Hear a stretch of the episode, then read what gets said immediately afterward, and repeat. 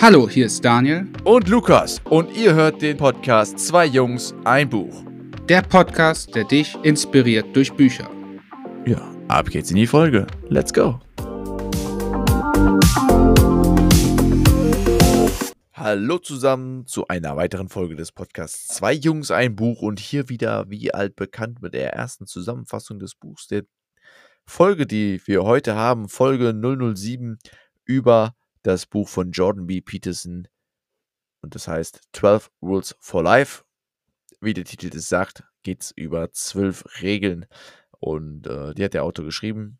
Und äh, kurz, ganz kurz angerissen zum Autor, der ist kanadischer Psychologe, ähm, aus, ja, hat schon ein gewisses Alter, also er ist 1962 geboren und hat dieses Buch irgendwann geschrieben, eigentlich hat er vorher ein anderes Buch geschrieben, Maps of Meaning. Das hat aber nicht so viel Anklang gefunden, hat er irgendwann immer auf äh, YouTube äh, Videos, kurze Videos runtergeladen und mehrere Kommentare auf einer Seite.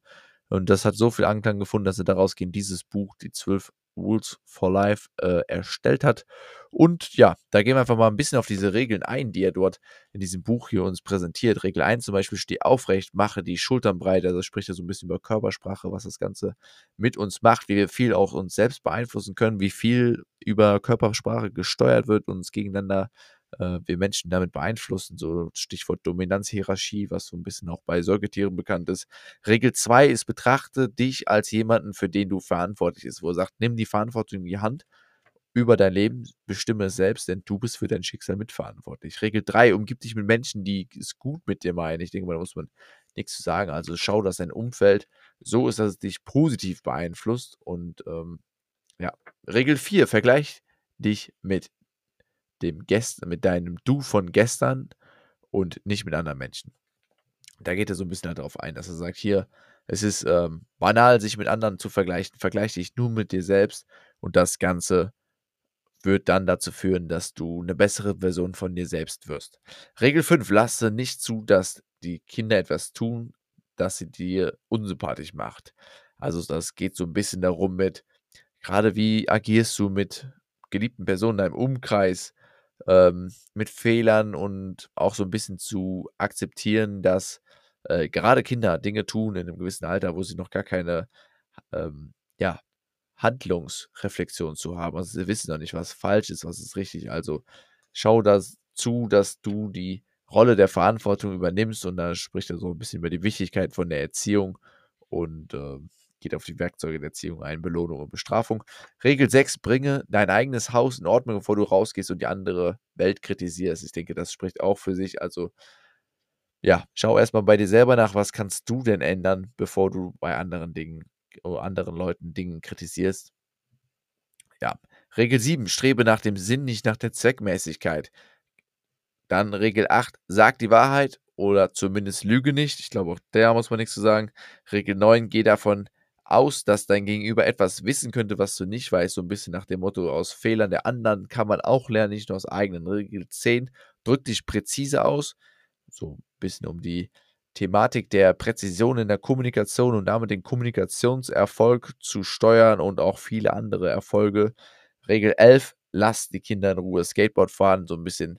Ähm, wir sind daraus geboren, dass wir eine gewisse Gefahrkompetenz entwickeln und durch diese Gefahrkompetenz, ganz biologisch gesehen, haben wir ein höheres Überlebensrisiko.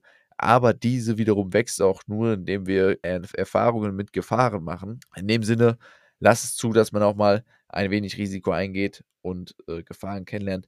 Regel 12, streichle Katzen, wenn sie dir auf der Straße begegnen. Einfach als kleiner Reminder, da steht die Katze so ein bisschen dafür, die positiven Dinge im Leben nicht zu vermeiden. Also wenn du eine Straße, wenn auf der Straße eine Katze siehst, nimm dir die Zeit, erfreu dich daran und streichel die Katze. So soll es auch so im Leben sein mit den positiven Dingen und die Kleinigkeiten.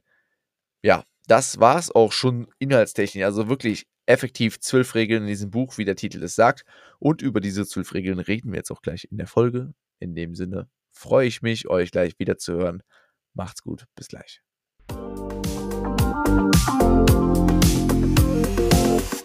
Ja, hallo, da sind wir schon wieder. Ich bin's wieder nach dem Pitch hier und begrüße ganz herzlich Daniel. Schön, dass du wieder da, mit dabei bist. Schön, dass ihr wieder einschaltet und hier in unserer Folge 7 zum Buch Jordan Peterson 12 Rules for Life. Ja, hallo, auch von meiner Seite. Ja, ich bin gespannt. Wie ein Flitzebogen, yeah. was du zum Buch sagst.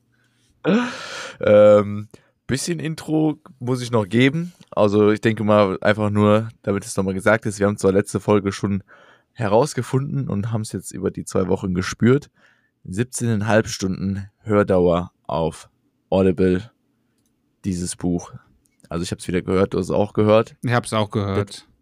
Das war, das war schon, war schon hart, würde ich sagen. Also es war auf meiner Seite, ich fand es, ich fand's war hart. Ja, ich fand's, äh, hat sich direkt, um direkt jetzt was vorwegzunehmen, ich fand, äh, es hat sich ein bisschen in die Länge gezogen. Aber nichtsdestotrotz interessiert mich, was hattest du von dem Buch erwartet, als du die Überschrift gehört hast, gelesen hast? Kanntest du den Autor? Was waren deine Erwartungen? Ja, also ich habe tatsächlich viel von erwartet, weil ich habe das Buch schon das öfter mal empfohlen bekommen. Ich habe es auf Englisch geschenkt bekommen vom, vom besten Kumpel damals. Äh, ich weiß gar nicht mehr wann. Also es ist schon wirklich eine Zeit lang her. Ich habe es dann, es ist halt auf Englisch, ne? Ähm, und jetzt sind 17,5 Stunden Hördauer. Nicht unbedingt auch gleichzeitig, äh, also es ist ja schon ein Wälzer auch. Und äh, dann noch auf Englisch, das habe ich dann damals irgendwie nicht, nicht hinbekommen. Dementsprechend lag es dann in der Ecke. Das heißt, irgendwie aufgrund dieser Vorgeschichte hatte ich irgendwie schon sehr hohe Erwartungen an das Buch, bin ich ehrlich. Und wie du sagst, es hat sich dabei dann ein bisschen natürlich in die Länge gezogen.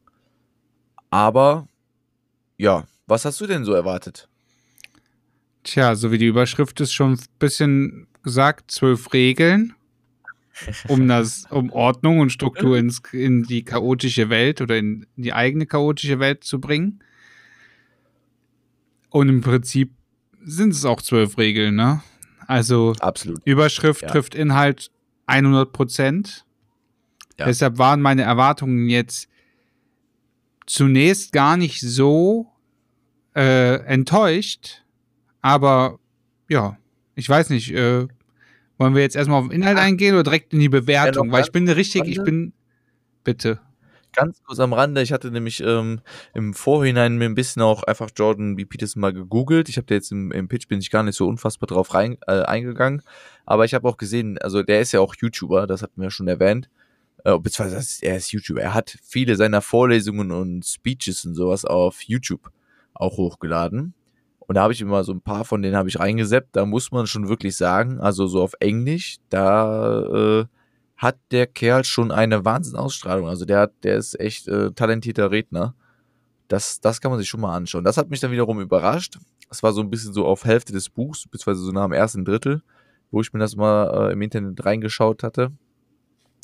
Ja, das, das kann ich auf jeden Fall in dem Rande schon mal empfehlen. Das hat ein bisschen, bisschen mehr meine, meine Laune gehoben. Aber wie du sagst, lass uns mal ein bisschen über den Inhalt sprechen. Welche von den zwölf Regeln hat dich am meisten umgehauen? Hast du da eine so konkret, wo du sagen würdest, ja, das ist schon mal deine Lieblingsregel? Tatsächlich war es das, war es die Regel 3. Jetzt muss ich kurz nochmal überlegen. Äh, freunde dich Menschen, an die, ja. mit Menschen, die es gut mit dir meinen. Ja. Und zwar habe ich da auch relativ viele Parallelen meiner Meinung nach, weil wie das so immer ist, wir haben ja letzte, beim letzten Pitch äh, beim letzten Pitch, sorry, beim letzten Buch hatten wir ja Gelassenheit steht, äh, entsteht im Kopf. Das ist mir tatsächlich im Nachgang noch relativ oft im Gedächtnis geblieben. Und da fand ich, das Kapitel hatte sehr, nochmal so einen sehr gleichen Bezug auf gewisse Dinge. Und zwar, also was ich mega interessant fand, einfach, um es jetzt nochmal ein bisschen detaillierter aufzurollen, ist, man sagt ja immer, man soll ja nur eine Hand, oder was heißt, lieber habe ich eine Handvoll Freunde als viele Freunde, die, auf die ich nicht zählen kann. Ja. Aber was ich richtig, so, so, ich sag mal so, interessant nochmal fand, ist bei Gelassenheit im Kopf ist er ja auch ein bisschen auf Drogen, auf so Süchte eingegangen und auf diese, sag mal, auf die schnelle Befriedigung der Bedürfnisse eingegangen. Und es gibt ja Menschen, das ja auch einfach für sich entschlossen haben, so ein bisschen darauf einzugehen, dass man sagt, so, ich habe jetzt einen Trauerfall in der Familie, ich gehe in die Spielothek. Einfach um mich abzulenken. Ja. Oder ich trinke mir einfach einen Kasten Bier.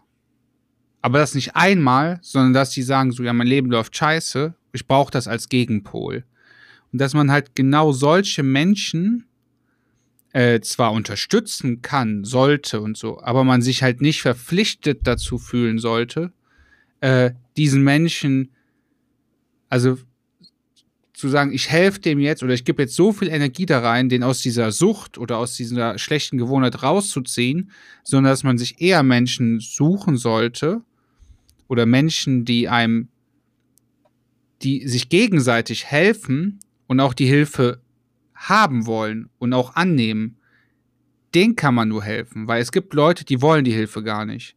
Das war so ein Kapitel, das, das hat mich richtig gecatcht und das war auch mein Lieblingskapitel. Habe ich mir schon fast gedacht, weil du predigst ja auch so ein bisschen immer, äh, du bist einer der fünf Menschen, die dich, äh, der, der, Durchschnitt einer der fünf Menschen, ne, mit denen du dein Leben umgibst quasi. Ah ja, meisten Zeit und, verbringst. Ja, oder genau. Ähm, das war auf jeden Fall, habe ich, da habe ich zum Beispiel in diese Richtung viel rein interpretiert. Ich fand es auch sehr interessant, diesen Ansatz zu gehen, weil man ja sich ja oft irgendwo auch eine gewisse Art und Weise moralisch selbst dann dazu zwingt, dass man sagt, oh, jetzt habe ich quasi dieses, ich sag mal wenn du dieses schwere Schicksal mitbekommst, dann ist es schwer, dir selbst gegenüber das zu widersagen, dich dem vielleicht auch anzunehmen. Ne? Das ist oftmals so eine Falle, in die man sich begibt. Hm, das klingt irgendwie relativ negativ, wenn man so drüber spricht, denke ich immer. Aber fand es auch super interessant, also diesen Ansatz, dass man, dass man einfach sagt, ich glaube, der, der begeht so ein bisschen auch so darauf, auf der Regel 2, die fand ich auch immer ganz wichtig, also betrachte ich, ne, sei selbst für dich verantwortlich, sehe da, seh da einen dazu, dass du für alles und dein Schicksal immer eine Mitverantwortung trägst und äh, so eine gewisse Art und Weise von Selbstliebe dir da predigst, weil wenn du das akzeptierst und das verinnerlicht hast, dass du halt irgendwo in einer gewissen Art und Weise immer alles für dich selbst verantwortlich bist, dann, dann weißt du auch, dass du aktiv quasi bestimmen kannst, ob du, ob du jetzt einem Menschen hilfst, der, der dich vielleicht runterziehen würde oder nicht. Und ich glaube, das ist auch gar nicht so gemeint, dass es da so heißt, dass man von wegen, dass man den Menschen halt einfach gar nicht helfen sollte oder keiner den Menschen helfen sollte. Ich glaube, das ist halt wirklich so ein bisschen einfach runtergebrochen auf die Ebene, dass man sich immer hinterfragen sollte, kann ich dem jetzt wirklich helfen? Und macht das für mich auch wirklich irgendwo einen Sinn? Oder gehe ich selber daran kaputt? Weil das ist zumindest jetzt auch vom, von, von Peterson, so würde ich das interpretieren, nicht so gemeint. Oder er, er sagt einfach, sei vorsichtig, dass du dich nicht runterziehst. Das ist nicht der Sinn des Lebens. Das ist nicht der Sinn deines Schicksals, dass du dich von irgendjemand anders herunterziehen lässt, sondern dann musst du lieber sagen, okay, dann kann ich dir vielleicht lieber nicht, kann ich dir nicht helfen, da muss dir irgendwer anders helfen oder professionelle Hilfe geholt werden, ne? Ja, was ich auch da einfach mega interessant fand, ich finde, bei den meisten Bezug, also immer wenn man Bezug auf sich selbst nimmt, dann ist mal schwierig, irgendwas zu beurteilen, weil ich glaube, das hatten wir auch irgendwann mal in irgendeinem Buch oder wir hatten mal drüber gesprochen, dieses Concording-Effekt umso mehr Energie man in eine Sache reinsteckt, umso schwieriger fällt uns quasi uns davon zu trennen. Hatten wir darüber ja. gesprochen? Ich weiß nicht, vielleicht auch nicht. Äh, kann sein, also ich kenne es sonst als äh, Opportunitätskosten.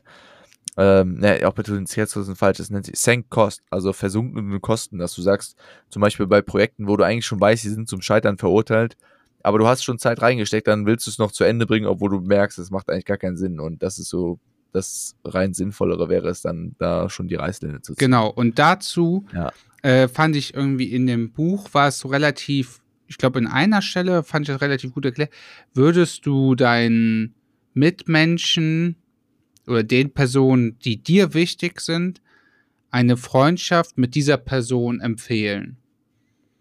Und ja, stimmt. das fand ich geil, weil das direkt losgelöst von einem selbst ist. Und ich, ich, ich ertappe mich immer selbst dabei, wenn es um mich selbst geht, dass man direkt in diese verteidigende Rolle geht. Man versucht sich das immer irgendwie zurechtzulegen, schön zu reden. Schön ja. zu reden. Man denkt sich so, ja, äh, man kann ja nicht immer nur, also mal, ich kann mir ja nicht immer nur bessere Freunde in dem Sinne, dass die in allen Belangen besser sind oder mir immer mehr helfen oder mich hochziehen, ich möchte keine Mensch Mitmenschen haben, die mich runterziehen. Das klingt irgendwie so hardcore egoistisch, aber würdest du jemand, der dich permanent quasi runterzieht, der dich permanent irgendwie auch vielleicht emotionalen Druck auf dich ausübt, der dich vielleicht auch ein bisschen abhängig von dieser Person macht, würdest, würdest du zum Beispiel sagen, du, Lukas, ich kenne da jemanden, der, was weiß ich, der hat vier Süchte, der, äh, der, der nervt dich, der macht das, das, das, also so relativ viele negative, aber der ist liebenswert. Würde ich dir dem empfehlen? Verbring mehr Zeit mit dem? Was, ja, wahrscheinlich offensichtlich nicht, ja nicht, aber offensichtlich nicht. Nein. Selbst, man selbst denkt immer so, ja, aber ich kenne ihn schon so lange, wir sind schon, wir haben schon so viel erlebt. Ja, aber nochmal so reflektieren, reflektiert gesehen, ich könnte meine Zeit auch quasi in neue Personen stecken, mit denen ich ja auch Erlebnisse kreieren kann und in fünf Jahren hätte ich ja genauso viel mit denen erlebt wie mit den anderen Personen. Das heißt jetzt, also meiner Meinung nach, ich bin auch so ein Mensch, ich, ich halte halt sehr viel, ich versuche immer den Kontakt zu, zu halten, auch zu Personen, die ich mal kennengelernt habe und, und, und.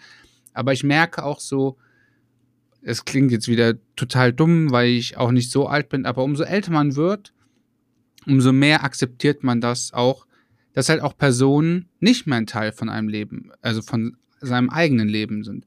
Und dass man auch Personen sagt, so, du, der, der kostet mich so viel Energie, ich habe nichts gegen den, ich freue mich auch, den wiederzusehen, aber für eine begrenzte Zeit. Ich brauche den nicht täglich in meinem Leben. Und dass man automatisch ja so. versucht, so den Kontakt ein bisschen äh, zu reduzieren. Ich glaube, es ist ja auch so, ich glaube, meine, das war bei gelassen, das steht im Kopf. Ich weiß es jetzt gar nicht mehr zu 100 Prozent, das ist schon ein bisschen traurig. Aber ich meine, in einem der letzten Bücher hatten wir es ja auch den, den Fall, dass du, dass gesagt wird, du musst akzeptieren, dass Leute kommen und gehen. Und sobald du das akzeptierst, ist eigentlich automatisch bist du in eine gewisse Art und Weise halt auch gelassener dieser Situation gegenüber, weil du ja oftmals so daran festhältst. Ich habe gerade nebenbei mal gegoogelt, ob das wirklich Concording-Effekt heißt, was ich eben verstanden habe, aber ich habe es falsch verstanden. Concord-Effekt, hast du vollkommen recht. Also Concord-Effekt, Sunk Cost Fallacy nennt sich das äh, Umgangssprach, umgangssprachlich falsch, fachsprachlich. also die versunkenen Kosten, Sunk Cost. Ah. Das ist ähm, aus dem Beispiel damals, weil die Concorde, die war ja so ein Flugzeug, die, glaube ich, äh, relativ kurzzeitig nur, wenn überhaupt, in der Luft war. Ich weiß es gar nicht zu 100 Prozent. Aber wo man unheimlich viel Geld reingebuttert hat, um dieses Projekt ans Laufen zu bringen und man eigentlich schon relativ frühzeitig erkannt hat, das ist, äh, das, das geht in die Hose. Ja, deswegen hat man da diese versunkenen Kosten. Das nur nebenbei am Rande. Und ja, wie du richtig sagst, also ich stimme da vollkommen zu. Dieses, es klingt so egoistisch, aber in einer gewissen Art und Weise denke ich mir häufig, dass wenn man wenn, wenn, wenn alle Leute quasi in diesem Punkt viel, viel egoistischer wären, wäre eigentlich jedem geholfen. Also, wenn jeder sich nur die Leute aussucht, mit denen er gerne im Umkreis ist, dann wäre eigentlich auch jedem geholfen.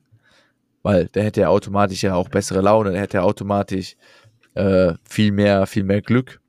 Und ja, das denke ich mir, denke ich mir diesen Punkt so, das ist zwar egoistisch und man denkt auch oft so negativ über das Wort Egoismus nach, aber ich glaube, so eine gewisse Art und Weise von gesundem Egoismus ist an dieser Stelle relativ angebracht.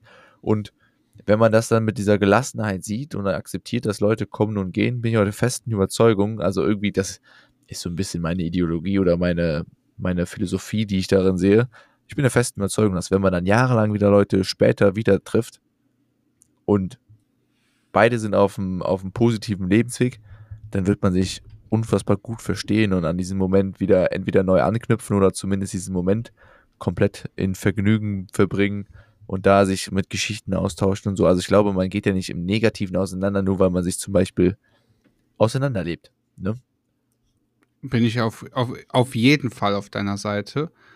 Und ich fand auch, jetzt zur Regel 3, weil das jetzt so ein bisschen negativ rü rüberkam, meiner Meinung nach. Also nach dem Motto, man soll sich von Leuten trennen.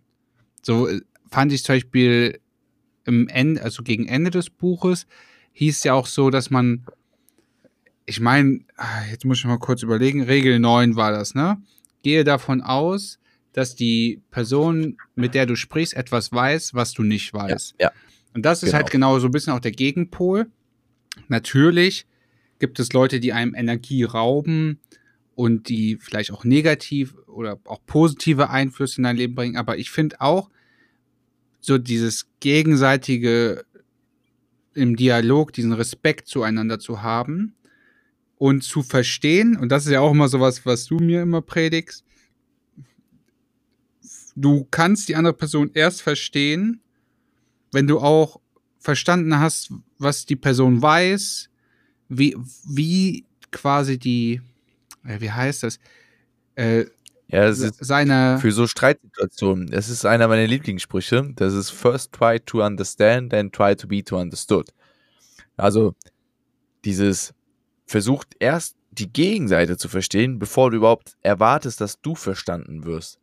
Genau. Ne? Und das ist so oft irgendwie so bei diesen ganzen Gesprächen und so, dass man schon in das Gespräch reinkommt. Ich ertappe mich selber davon. Ich habe meine eingefahrene Meinung. Ich komme rein, ich sage so, ja, mag sein, dass du vielleicht andere Erfahrungen hast. Ich stelle dich gar nicht in Frage, aber ich weiß, dass bei mir so und so funktioniert. Probier es doch aus. So, und dann denke ich mir oft, im Nachhinein, wenn die andere Person mir vielleicht ein bisschen was von ihrem Leben erzählt hat oder mir auch seine Sichtweisen erzählt und sagt, das, so wie ich das mache, funktioniert es auch immer und mir das dann auch belegen kann und dann vielleicht auch seine ganzen Punkte wieder, also so versucht darzulegen, dann denke ich mir so, okay, ich bin schon sehr selbstsicher und sehr von mir überzeugt gewesen, dass ich überhaupt so ins Gespräch reingekommen bin. Ich hatte ja von Anfang an eigentlich gar keinen Bock, eine andere Meinung anzunehmen. Und das. Ja, ich glaube, das ist so ein.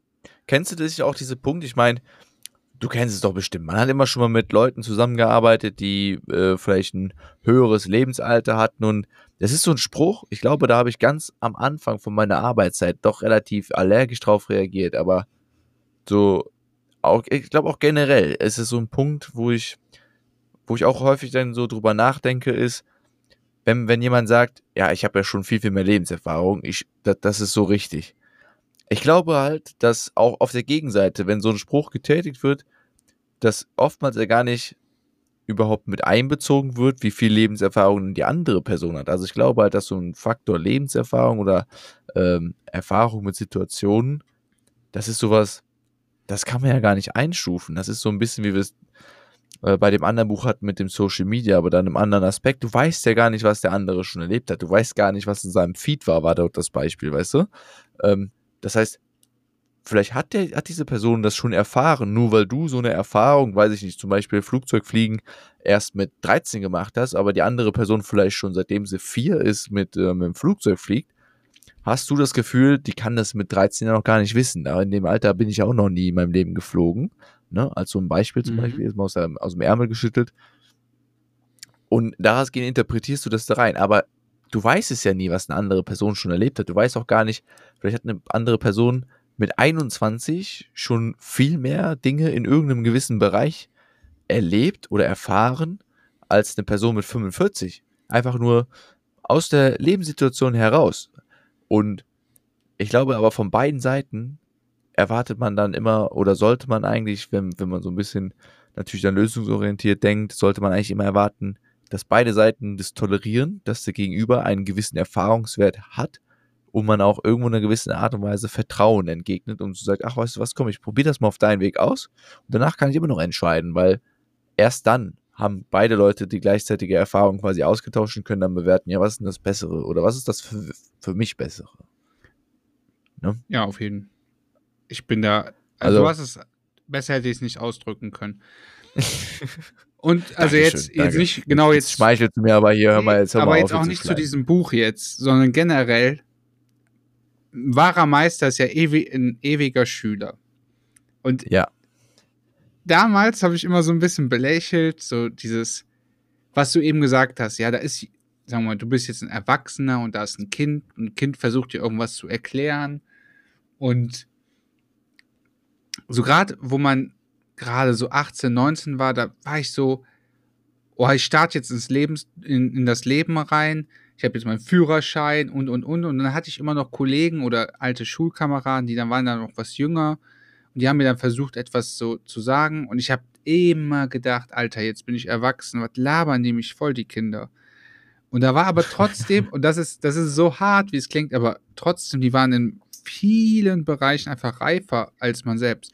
Und das wird immer so sein, egal was. Es wird immer jemanden geben, der in dem Bereich, wo du denkst, du bist gut oder du hast Ahnung, mehr Ahnung hat. Und das, als ich das irgendwann mal so ein bisschen akzeptiert habe und gedacht habe, so ja, wenn jemand kommt, der nie, egal welchen Background er hat, aber wenn jemand kommt und mir irgendwas erzählt und ich merke, der, der hat schon zumindest das Grundwissen, wie ich das habe, dann bin ich immer sehr hellhörig und frage relativ oft nach, weil ich mir denke, vielleicht hat er in dem Thema, wo ich mich mega interessiere, vielleicht noch mehr Ahnung wie ich und ich kann auch was von ihm lernen und dann werde ich noch besser. Das ist sehr egoistisch, aber auch einfach, weil ich Interesse an der Person habe. Und dann kommt wieder der Carnegie, ne, aufrichtige Interesse an der Person und dann knüpft man automatisch Kontakte. Also Leute, wenn ihr irgendwie, das hat jetzt nichts mit, mit dem Buch zu tun, aber wenn ihr einfach vielleicht introvertiert seid oder ihr habt nicht so viele Freunde und ihr wollt einfach neue Kontakte knüpfen, fragt einfach nach, was die Person gegenüber für Hobbys hat. Hakt da richtig nach. Wenn ihr wirklich Interesse daran habt, ob der jetzt skatet, malt oder was weiß ich, fliegt, der wird euch den ganzen Abend etwas erzählen. Und wenn ihr zuhört und Interesse daran habt, dann wird es immer der Beginn einer wirklich schönen Freundschaft. Immer natürlich unter der Voraussetzung, ne, fragt es aufrichtig, also macht da nicht irgendwas gekünstelt oder so, sondern interessiert euch wirklich dafür. Also man muss mal ein bisschen auch in sich reinhörschen und es ist in so vielen Situationen, wo man vielleicht rückblickend aus Gesprächen oft man sagt, boah, ich jetzt gar keine Lust, was der mir da gerade erzählt. Aber wenn man dann mal zuhört, da kommt dann so, so ein Moment, das sind ja meistens die Momente, wo man noch vielleicht irgendwas erfährt, was man, wo man so dacht, aha, das hat er so gemacht. Mhm. So, dann horchst du auf einmal nach. Ja, es ist, horcht nach, seid neugierig, hört den anderen Leuten zu und, und dann ergeben sich super, super Momente, super Gespräche und daraus entwickeln sich ganz oft sehr, sehr schöne, lange dauernde Freundschaften. Das stimmt.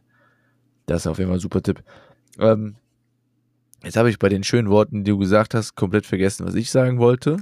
Dann äh, Aber kann ich ja nochmal einhaken, was ich auch mega geil fand. Und das ist so eine Sache, da ich war gespannt. ich Feuer und Flamme. Regel 10, sei präzise in deiner Ausdrucksweise. Ah, okay, das ist gut. Da versuche ich schon lange immer besser zu werden. Und ich finde das ganze Thema Kommunikation ja sowieso interessant, aber präzise in der Sprache zu sein, das wäre quasi so aus einer meiner Lebensziele. Wir, gerade in Deutschland, wir haben so viele Begriffe, wir haben so Adjektive, die, die sind so umfangreich, wo ich mir so denke, wir benutzen so viele Adjektive, die eigentlich genau das, was wir meinen, benutzen wir nicht, sondern wir benutzen irgendwie drei, vier ähnliche Adjektive, um was zu beschreiben, obwohl es genau für ein Ding ganz klar einen Ausdruck geben würde.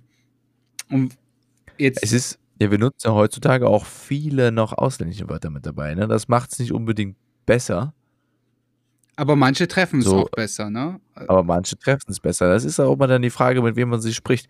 Also ich würde den Punkt 10 zum Beispiel noch so ganz gern so ein bisschen ergänzen. Also nicht nur dich präzise ausdrücken, sondern ich erwarte auch immer von der Gegenseite eine gewisse Art und Weise. Ich denke immer, Kommunikation ist so, ein, so eine zwei, zweispurige äh, Straße. Also das baut darauf, dass du dich natürlich präzise ausdrückst. Das ist eine der der, der, der Kernelemente von einer präzisen und äh, gelungenen Kommunikation. Ich denke aber auch, ein wichtiger Punkt ist der, dass die gegenüberliegende Seite erstmal so wie im Punkt 9 zum Beispiel gesagt, zuhört, aber auch versucht zu verstehen und aber auch dann in einer gewissen Art und Weise sich auch immer äh, die Frage stellt, habe ich es jetzt richtig verstanden? Also so ein bisschen das Ganze auch hinterfragen und auch direkt und offen fragen. Also Ne, wie oft, das war als auch irgendwo in dem Buch zum Beispiel, wie oft wird zum Beispiel irgendwas aufgeschoben oder falsch interpretiert, aber das Ganze passiert im Kopf, ohne dass die Gegenseite das merkt, nur weil du die Frage nicht offen gestellt hast, weil du da irgendwas rein interpretiert hast, ne? Also hier wurde irgendwas gesagt im Buch von wegen der Drache wächst, so, nur weil Dinge nicht offen angesprochen wurden. Sobald du dich präzise ausdrückst, heißt es aber auch präzise nachfragen oder, oder im Gegenzug, wenn etwas Unpräzises, dann nachzufragen. Das ist, fand ich, würde ich noch so als gewisse Art und Ergänzung von Punkt 10 hinzufügen. Auf jeden Fall. Die ich jetzt persönlich aber noch da wichtig finde. Ja, das, also dieses ganze aber Thema auch, so Sachen, die vielleicht nicht gut laufen, ob jetzt privat oder im Job oder so, dass man das halt nicht einfach versucht, halt irgendwie, wie du sagst, aufzuschieben oder irgendwie unter den Teppich zu kehren, irgendwie einfach, ich sag mal so, nach Motto, das wird sich von alleine lösen, sehe ich mich, also sehe ich eher diese direkte Art. Man muss ja nicht verletzend sein, man kann ja direkt und trotzdem rücksichtsvoll sein, aber zu sagen, ah, ich spreche das jetzt lieber nicht an oder ah, ich weiß nicht, ob das richtig ankommt. Ist natürlich eine Form von Kommunikation, die auf beiden Seiten auch gewollt sein sollte, weil nicht jeder mag das. Aber wenn du etwas ansprichst und du sagst einfach, du hör mal, ich fühle mich XYZ-mäßig und das und das hätte ich erwartet in der Situation von dir und das würde ich mir fürs nächste Mal wünschen. Gar nicht dieser Vorwurf, dass er es vielleicht nicht getan hat, sondern dass man quasi wie so eine To-Do-Liste fürs nächste Mal mitgibt. So, ich habe mich so gefühlt, weil das passiert ist und beim nächsten Mal würde ich mir wünschen, nimm mich in den Arm. Oder ja. lass mich nicht alleine oder lass mich in Ruhe in der Situation. Und das sind so Sachen, wenn man das dann quasi auch anspricht, ob jetzt bei Freundschaft, Beziehung oder auf, unter Arbeitskollegen, dann weiß man ganz genau fürs nächste Mal, wenn die Situation nochmal passiert, was würde der andere sich gegenüber von mir wünschen. Und das ist auch wieder mit dem Punkt 3 verknüpft, mit Freundschaften knüpfen und sich gegenseitig unterstützen. Du kannst ja auch eine Person nur so unterstützen, wie die andere Person unterstützt werden will. Manche wollen Probleme selbst lösen, manche wollen, manche schaffen es nicht und die brauchen vielleicht, oder die wollen auch unterstützt werden. Das fand ich einfach mega gut in dem Buch erklärt. Und es ist auch ähm, wichtig, dass so diese mangelnde Präzision ist nicht nur die Ursache von vieler Probleme, sondern ich fand es ganz interessant, weil wir haben es ich war zu dem Zeitpunkt tatsächlich noch nicht an der Stelle im Buch, bin ich ehrlich. Wir waren am Mittwoch letzt, letzte Woche wieder joggen und da haben wir ganz präzise mal unsere Ziele definiert, die wir in der nächsten Zeit haben, der Daniel und ich. Und da muss ich sagen, das fand ich selber, hat mich das nochmal richtig gut motiviert, ähm, an meinen Zielen weiter mehr zu arbeiten. Und es ist nämlich oft so, weil wenn du, wenn du ein Ziel irgendwie, einen Wunsch oder irgendeinen Plan nicht präzise definierst, nicht präzise ausdrückst oder für dich selber einfach mal irgendwo präzise aufschreibst, irgendwo klar quasi in den Kopf machen, mit präzisen Gedanken, dann dann verläuft sowas auf dem Sande oder es scheitert. Ne? Also gerade der Punkte Ziele, Wünsche, finde ich, sind da immer ein sehr, sehr gutes Beispiel. Ich meine, wie oft kann man jetzt mittlerweile sagen, dass man, wenn man ein präzises Ziel formuliert hat, dass man es auch wirklich erreicht hat oder zumindest daran gehen bessere Erfolge erzielt hat. Und aber auch bei Plänen ist es so, ich meine, guck mal, Daniel, bestes Beispiel aus dem Alltag, WhatsApp-Gruppen, man will sich verabreden, wenn da kein präzis präzise formulierter Plan entsteht, dann ist es meistens irgendwie zum Scheitern verurteilt. Man trifft sich dann irgendwie doch nicht oder äh, irgendwie alle versetzt, keine Ahnung. Aber wenn die Frage in der, in der Gruppe zum Beispiel kommt, was machen wir heute? Äh, sollen wir heute mal was machen? Dann weißt du eigentlich meistens schon, der Typ nichts. Ja. Ich habe noch eine Lieblingsregel. Bitte. Darf ich? Ja, klar. Regel 4. Regel 4 fand ich war super. Regel 4, ähm, vergleich dich nicht mit anderen, sondern vergleich dich mit de, deinem Ich von gestern. Das fand ich, fand ich eine sehr, sehr wertvolle Regel. Die, äh, ich habe sie sehr jetzt nochmal auf Social Media halt bezogen, ne, dass du dich nicht so vom Schein der anderen trügen lassen sollst und vor allem halt dich immer nur mit deiner Version von dir gestern quasi vergleichen sollst und nicht mit irgendwelchen anderen Menschen. Und daran gehen aber auch immer des, das Streben hast, quasi selber zu wachsen. Ich meine, Peterson predigt das ja so ein bisschen auch mit diesem Buch, dass er sagt, der Sinn ist nicht unbedingt das, das Glücklichsein zu erreichen, sondern der Sinn ist es, sich immer stets, ja, das immer stets zu wachsen, weil Stillstand oder, ja, Stillstand bedeutet Verfall. Und ich finde, diese, diese Regel ist so unfassbar wichtig. Wir hatten sie jetzt letztendlich auch in dem Buch, die ähm, zehn, zehn Gründe, warum du deinen Social Media Account äh, sofort löschen solltest. Und es ist in der heutzutage, also in der Welt heutzutage ist es, glaube ich, umso wichtiger, dass sich jeden Tag nochmal vor Augen zu führen. Weil damals war der, war der Kreis halt einfach kleiner. Man hatte mit weniger Leuten so einen direkten Kontakt, man hatte viel, viel weniger Bezugsstellen. Heutzutage, wo man auf Social Media und dann teilweise noch auf fünf, sechs verschiedenen Plattformen, wo man sich halt dann drauf äh, begibt, vernetzt ist und da Dinge sieht, dann ist es sehr häufig, dass sich dann wieder der innere Kritiker meldet. Und da muss man, glaube ich, aktiv wirklich selber dran arbeiten. Das fand ich so ein Punkt oder eine Regel, die ich sehr, sehr wichtig fand, die zum einen zum Fortschritt bringt und dann, auch wenn es jetzt gegen Peterson äh, spricht, die auch dann noch dafür da ist, ähm, dass du auch letzten Endes eigentlich, glaube ich, glücklicher durchs Leben gehst. Ich bin da total bei dir. Ich bin auch so ein Verfechter davon, ist, ich weiß gerade nicht genau, wie das Zitat ging und ich weiß auch nicht, von wem das ist. Deshalb versuche ich es ein bisschen mit meinen eigenen Worten wiederzugehen. Ich glaube, das war der Vergleich ist des Glückes Tod oder Untergang. Und da hatten wir äh, auch schon so oft diesem, drüber geredet. Ja, ja, von diesen dänischen Philosophen. Wir haben es immer mal gesucht. Stimmt. Ich, ich weiß auch nicht mehr genau, wie es ging. Das, das fand ich, das trifft es halt einfach. Man muss sich halt seine, man hat halt sein früheres Ich.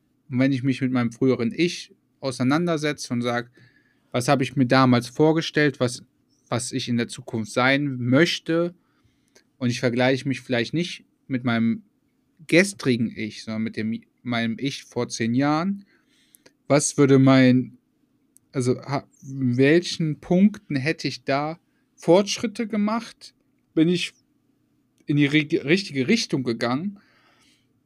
Und das finde ich mega interessant. Ich mein Ich von vor zehn Jahren würde wahrscheinlich über mich ganz anders urteilen, weil diese ganzen Steps, die ich auf dem Weg dahin gemacht habe, überhaupt nicht mehr, also hätte der ja gar nicht im Kopf. Also gerade sowas wie, ich versuche ein gelassener Mensch zu sein. Ich war damals übelst der gelassene Mensch, weil ich mir einfach alles scheißegal war. Ich war einfach richtig gleichgültig. weißt du, so halt Schule, scheiß drauf. Hauptsache, man hat einfach keinen Stress.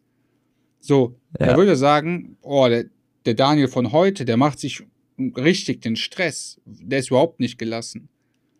Aber mittlerweile habe ich halt auch einen ganz anderen Blick auf so Themen wie Gelassenheit, Glück, was ist wichtig im Leben, was, was bedeutet mir X und was bedeutet mir Y. Ich habe heute viel mit X und Y, aber du weißt, was ich meine, ne?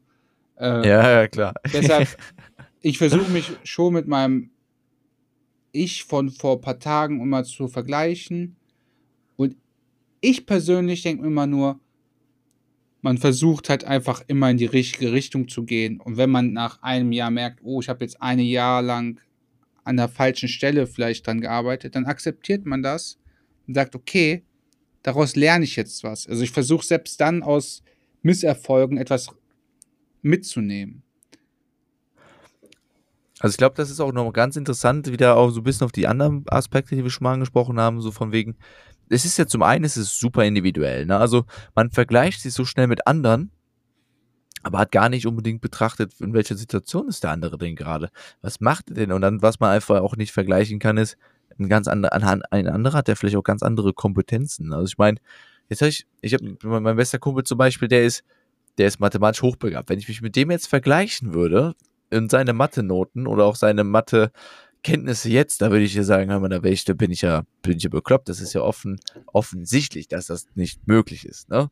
Dass ich mich damit gehen dann vergleiche. Aber manchmal tut man es dann doch und denkt sich, hm, warum ist denn das? Ich meine, die beliebteste Frage nach einer Klausur oder nach einer Klassenarbeit, wenn du sie wieder bekommst, ist eigentlich, was hatten denn die anderen? weißt du, kennst du die klassische Situation, du kommst nach Hause, du erzählst ja, Mama, Mama, ich habe eine 2. Ja, und was hatte der und der? Ja, eine Eins. Mhm. Wäre ja also noch besser gegangen. Da muss ich sagen. Oder du kommst nach Hause, Mama, Mama, ich habe eine Zwei. Ah, ja. ja. Du besser andersrum. Und Mama, Mama, ich habe eine Drei. Ah, das ist aber nicht so gut. Ja, aber der andere hat eine Vier. Und da sage ich dir. Versuchst dann wieder zu rechtfertigen, weißt du? Der Klassiker. Typisch. Also Klassiker. ich glaube, das sind alle Eltern so. Mein Vater war auch immer so, ja, welche Note hast du? Ich sag eine Vier. Ja, okay. Was hatten denn deine Kumpels? Ja, eine 2. Ja, warum hast du keine 2? So, dieses. Ja, ja. Dann wird der Vergleich gesucht. Aber genau, andere aber wenn, Situation, wenn, wenn du so 97% richtig hattest und alle deine äh, Kollegen in der Klassenarbeit richtig reingeschissen haben und alle haben eine 4 oder eine 5. Du kommst nach Hause und sagst, Papa, ich habe eine 1 minus, alle anderen haben eine 4 oder 5. Hier, von wegen, ich bin der Beste in der Klasse, was nicht oft vorkam. Aber wenn du mal warst, dann warst du schon mit so einer angeschwollenen Brust bis nach Hause gekommen. Und mein, pa mein Papa war immer wirklich eiskalt. Er meint, wieso nur 97% Warum nicht, warum nicht 100? Und dann denke ich mir immer so, ja. Äh, denkt sich bestimmt jedes Kind. In einer Situation vergleichst du mich zu jedem, der besser ist. Aber wenn ich der Beste bin, dann heißt es, warum war es nicht besser? Und ich weiß noch, bis heute, das muss noch eine Anekdote erzählen. Einmal bin ich nach Hause gekommen, Mathearbeit, 1 plus mit Sternchen, besser ging nicht. Und mein Papa hat gesagt, gut gemacht, aber weiter so. Direkt, ich dachte, jetzt kriege ich halt, ich kriege ein bisschen mehr Anerkennung, weißt du so. mein Papa hat einfach nur so gesagt, gut gemacht, aber viel wichtiger ist, weiter so. Die nächste Arbeit muss auch eine 1 plus mit Sternchen sein. War es natürlich nicht. Habe mich natürlich auf meinem Erfolg ausgeruht. Ja, das ist ja oft so das Ding. Ähm, das dazu passt natürlich das Zitat, was du eben gebracht hast. Ich habe es in der Zeit jetzt mal wieder gegoogelt. Das Vergleichen ist das Ende des Glücks und der Anfang der Unzufriedenheit von dem dänischen Philosophen Soren Kierkegaard. Oder Sören Kierkegaard, wie auch immer der ausgesprochen wird. Ähm, so oft wir es auch immer hier noch in diesem Podcast schon erwähnt haben, wir haben es bisher immer noch nicht im Kopf. Irgendwann. Aber hier nochmal an der Stelle.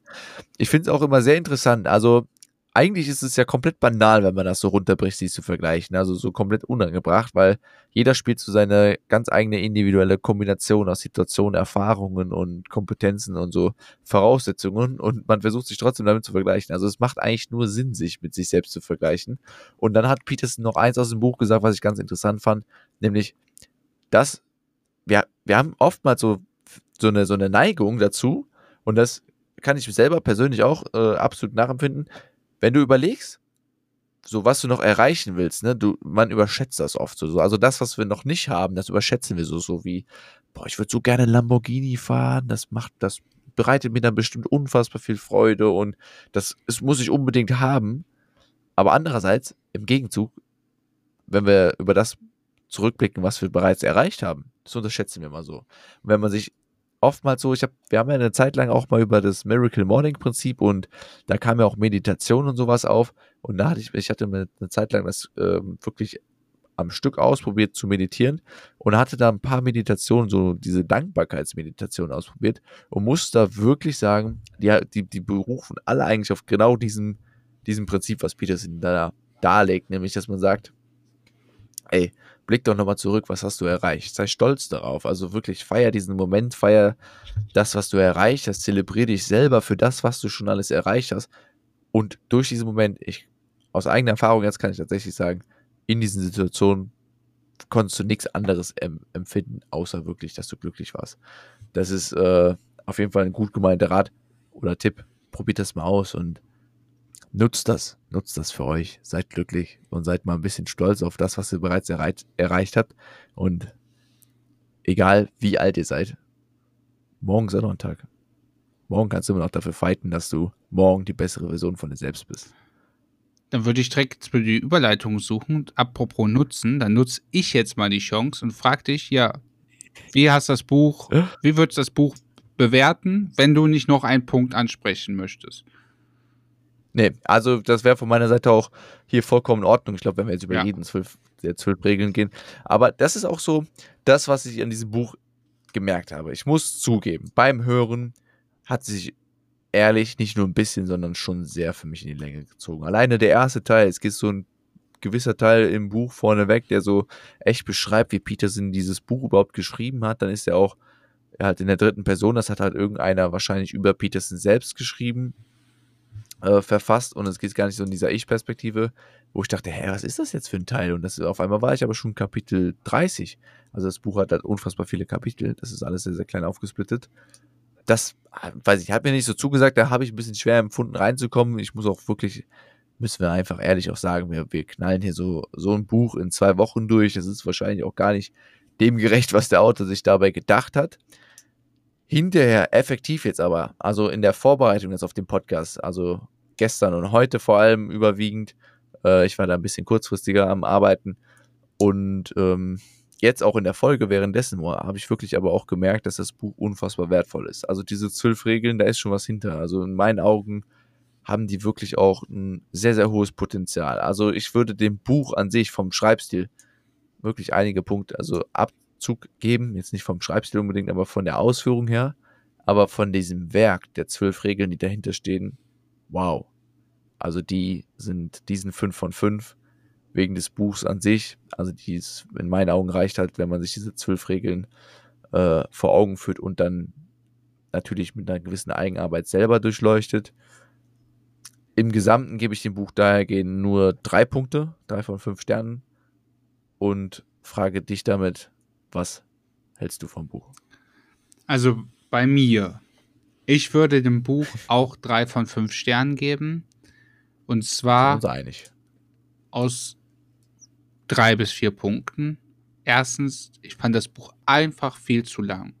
Zweitens, die zwölf Regeln sind meiner Meinung nach nichts Neues. Vor allen Dingen nicht, wenn du dich halbwegs mit Persönlichkeitsentwicklung auseinandersetzt. Also es war schön, eine schöne Wiederholung, aber die Ausführung dahinter da habe ich gefühlt für jede Regel meiner Meinung nach bessere Bücher, die die Regeln detaillierter erklären, schon gelesen oder gehört. Oder mich mit dir darüber unterhalten und habe da vielleicht ein bisschen anderen äh, andere Sichtpunkt dahinter. Aber was mich ein bisschen ge genervt hat, war diese Einstellung irgendwie, dass das Leben nicht einfach schön ist. Einfach, weißt du, dieses typische, das Leben ist schön und wir sollten dankbar dafür sein. Vielleicht bin ich auch einfach zu glücklich aufgewachsen und habe einfach zu geiles Leben. Aber ich finde, das Leben ist nicht halt dieses, äh, ich versuche jetzt mein Leben lang irgendwie den Leid, irgend, irgendwie einen Sinn zu geben, sondern für mich ist ja ganz klar, also ich weiß nicht, ob ich da vielleicht auch einfach auch intellektuell vielleicht zu dumm für bin, aber für mich ist einfach so, wieso sollte ich mich mit irgendeiner Kacke, die mich unglücklich macht oder wo ich leide, warum sollte ich das nicht angehen und einfach glücklich sein? Wieso muss ich dahinter immer irgendwie so mich mit hinter so Regeln verstecken? Also gerade sowas wie äh, ich weiß nicht, dieses, die Ausdrucks, also wie man sich nach außen gibt, ne? Oder. Ja. Also da war irgendwie sowas wie, äh, da waren ja so Beispiele wie, wenn du ein Gewinner bist, dann strahlst das aus und dann sehen das auch alle ja, Leute. Ja, und wenn du ein Verlierer bist, dann bist du, ein Verlierer, bist in dieser Schleife drin, du kommst da nicht mehr raus oder nur schwer. Du musst dir das dann einreden. Ich muss gar nichts. Ich kann auch einfach akzeptieren, dass ich ein Verlierer bin. Suche ich mir ein neues Thema, da bin ich gut drin und lass das andere einfach sein, so nach dem Motto, weißt du? Du bist ja nicht als ja, ganzer Mensch dann ein Verlierer, nur weil du irgendwo irgendwas verloren, also im Kampf verloren hast. Äh, ich meine, was ich immer geil finde, du kannst ruhig einen Kampf verlieren, aber die Schlacht besteht aus mehreren Kämpfen. Und da fand ich, ich fand das ein bisschen negativ, also meiner Meinung nach. Es wurde so ein bisschen alles negativ ausgelegt. So nach dem Motto, es gibt Freunde, die ziehen dich runter, äh, du kannst, das, das gefällt mir nicht. Ich bin eher so, ich versuche immer so die. Aber Regel 12? Regel 12 fand ich deswegen nochmal so umso, umso schöner eigentlich, dass mit dieser, wo er so ein bisschen das mit der Katze gesagt hat, ne, streich dir die Katze, wenn du sie auf der Straße findest, weil die Katze steht für die kleinen Dinge im Leben, die das Leben lebenswert machen und den Lebensmut. Ja, mega gutes Kapitel. Ich, und ich weiß auch, warum es am genau. Ende war, ja, logisch, damit das in Erinnerung bleibt, genau. damit du alles andere auf Aber leider das Problem ist, das Problem ist, ich habe halt auch elf, 17 Stunden vorher genau. wirst du mit Negativität überschüttet. Ich habe halt, hab halt elf Stunden lang gefühlt ein bisschen so sehr negatives Buch gehabt. Dann war es vielleicht vier Stunden neutral und die letzten äh, zwei Stunden waren es halt schon. Man soll aber auch nicht die positiven Dinge vergessen. Dann dachte ich mir, ja, schön, aber das Buch war trotzdem sehr negativ gehalten. Und so, deshalb, mich hat ja. das, mich hat dieses Buch, die Regeln und alles so, mega gutes Buch, kann ich empfehlen, wenn man Bock drauf hat. Aber ich glaube, ich würde einfach, Es wäre nicht meiner Top 10 und wenn mich jemand fragen würde, würdest du das jetzt empfehlen, würde ich sagen, ganz ehrlich, statt jetzt 17 Stunden das Buch zu hören, hört genau. ihr lieber. Schau dir die zwölf Regeln an. Genau, guck dir die zwölf Regeln an. Guck dir irgendwo an. die Zusammenfassung quasi an. Oder ja. ich würde ihm einfach vier andere Bücher empfehlen, die in derselben Zeit äh, lesen könnte, wie das Buch, die einfach viel positiver sind, wo man vielleicht ein bisschen mehr meiner Meinung nach draus ziehen könnte. Aber wie gesagt, das ist meine persönliche Meinung.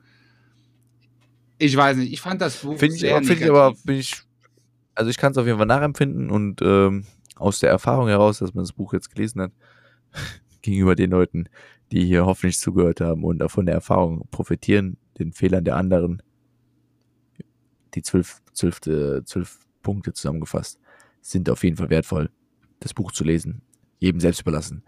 Ähm, interessant muss ich aber auch wirklich dazu sagen, das habe ich nämlich, das habe ich mit dir auch eben noch gar nicht besprochen. Ich hatte zur Vorbereitung hier ein bisschen auch recherchiert und habe ähm, ein paar Stimmen gelesen im Netz, die behaupteten, dass die deutsche Übersetzung ziemlich viel, ähm, ja, ziemlich, ziemlich viel äh, kaputt macht. Also, dass es im Englischen viel, viel besser sei. Also, das hätten, das haben Leute geschrieben in teilweise Foren und so, dass sie geschrieben hatten, das Buch wäre im Englischen viel, viel besser geschrieben. Da wären Dinge nicht so verwaschen ausgedrückt. Äh, Peterson käme da komplett anders eigentlich rüber. Also die zwölf Regeln sind logischerweise dieselben. Aber vielleicht kam da so ein bisschen nochmal die Intention rüber. Also das nur, um uns hier äh, ne, zu sagen, das ist natürlich jetzt alles basierend auf der deutschen Version. Die deutsche Version im Hörbuch, unserer Meinung dazu.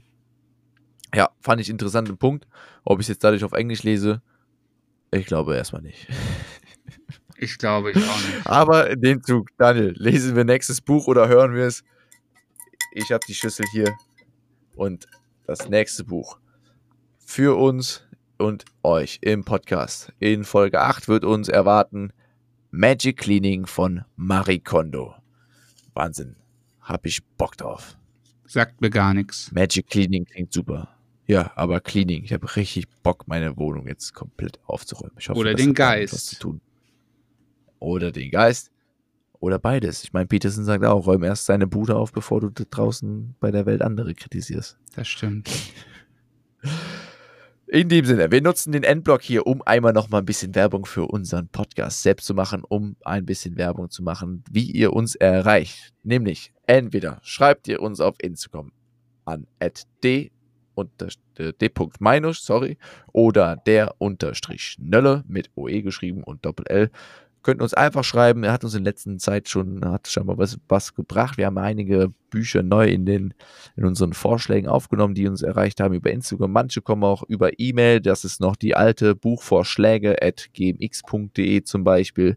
Oder zwei nee, Buchvorschlag at zwei Jungs einbuch.com und dabei die zwei oder die eins ausgeschrieben. Was gibt es noch zu sagen, Daniel? Ja, vielen Dank fürs Zuhören. Vielen Dank, dass ihr vielleicht schon viele Folgen von uns gehört habt und seid gespannt, was noch kommt, weil gerade der Lukas, der kommt jede Woche immer mit ganz verrückten Ideen. Und wir haben jetzt schon letztes wieder drüber gesprochen. Wir hatten ja jetzt eine Staffel 2, wir haben das ja ein bisschen so unter dies, diesem Motto Next Step, Next Generation Next Level, um genau zu sagen, Next Level war es ja, äh, laufen lassen. Und wir sind echt schon an dem Punkt, wo wir sagen, ja, hier Staffel 2, wir sind erst bei Folge 7, aber wir haben schon wieder Punkte, die wir jetzt noch verbessern wollen. Wir hatten jetzt den 5-Minuten-Pitch neu eingeführt. Wir haben gesagt, scheiß drauf auf die 22 Minuten pro Folge. Jetzt haben wir wieder eine 50-Minuten-Folge. Also seid gespannt, was noch kommt. Wir sind hype. Wir versuchen uns stetig zu verbessern. Anregungen, Kritik auch gerne uns immer schreiben, einfach irgendwas sagen und nicht vergessen, jetzt gerade, also ich benutze immer Spotify, hauptsächlich Audible und Spotify. Bei Spotify könnt ihr jetzt auch unseren Podcast bewerten.